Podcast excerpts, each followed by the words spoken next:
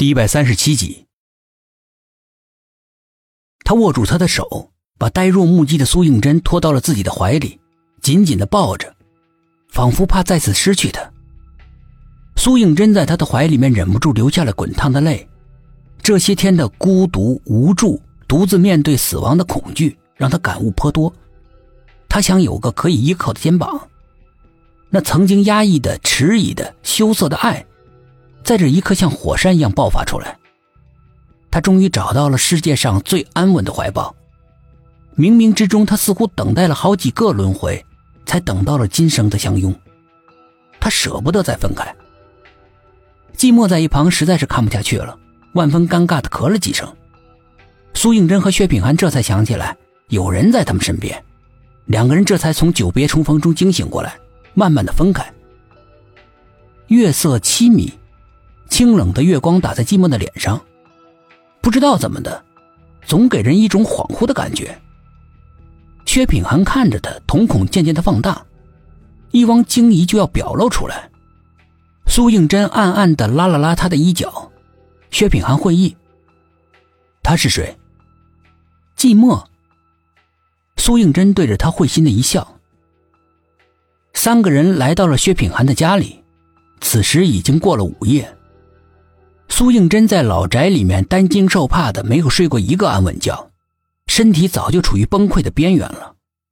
现在来到了薛品涵的家里面，紧绷的神经终于放松了下来，倦意也就像潮水一样席卷过来，他再也支撑不住了，沉沉的睡了过去。然而这一整晚他睡得并不踏实，他梦到了天地间的洪水肆虐，昏黄的洪水汹涌的、急速的翻滚着。仿佛一个有生命的怪物要把一切生命给吞噬掉。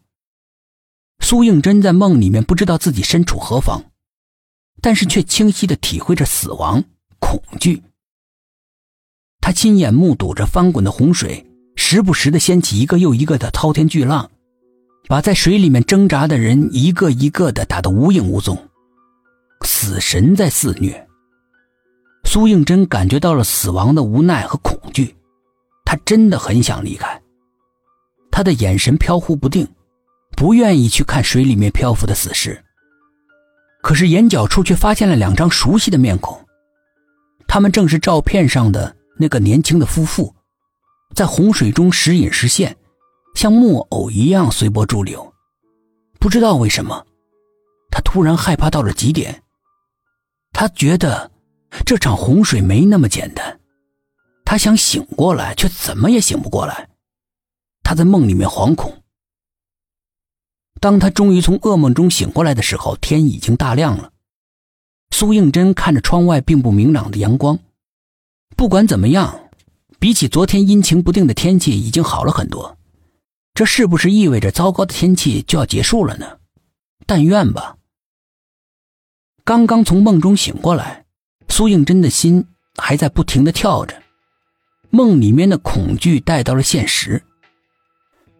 薛品涵坐在了他的旁边，看着他苍白的脸，忍不住疼爱的轻轻的抚摸着。苏应真这才彻底的从梦中醒过来，他从床上坐了起来，机警的向着敞开的门外看，从那里面可以看到整个客厅。寂寞呢？走了。薛品涵答道。可是他不是真正的寂寞。他又说道：“苏应真抬头看了他一眼，你也知道。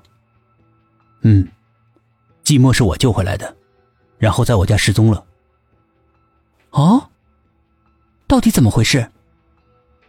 具体呢，我也不太清楚，只是寂寞的奶奶消失之前，曾经说过，寂寞的身体里面似乎好像有什么，我怀疑有人想得到他身体里的东西，把他抓走了。”如果是这样的话，我知道他在哪儿。哦，哪里？那个神秘的古宅，里面好像是邪仙的总部。你什么时候发现你身边的那个寂寞是假的的？他对老黑猫的态度，还有他看到奶奶的尸体的时候无动于衷，我就知道他是假的了。那你为什么刚才要阻止我杀了他？现在还不知道他假冒寂寞的目的。最好呢不要轻举妄动，打草惊蛇，看看再说。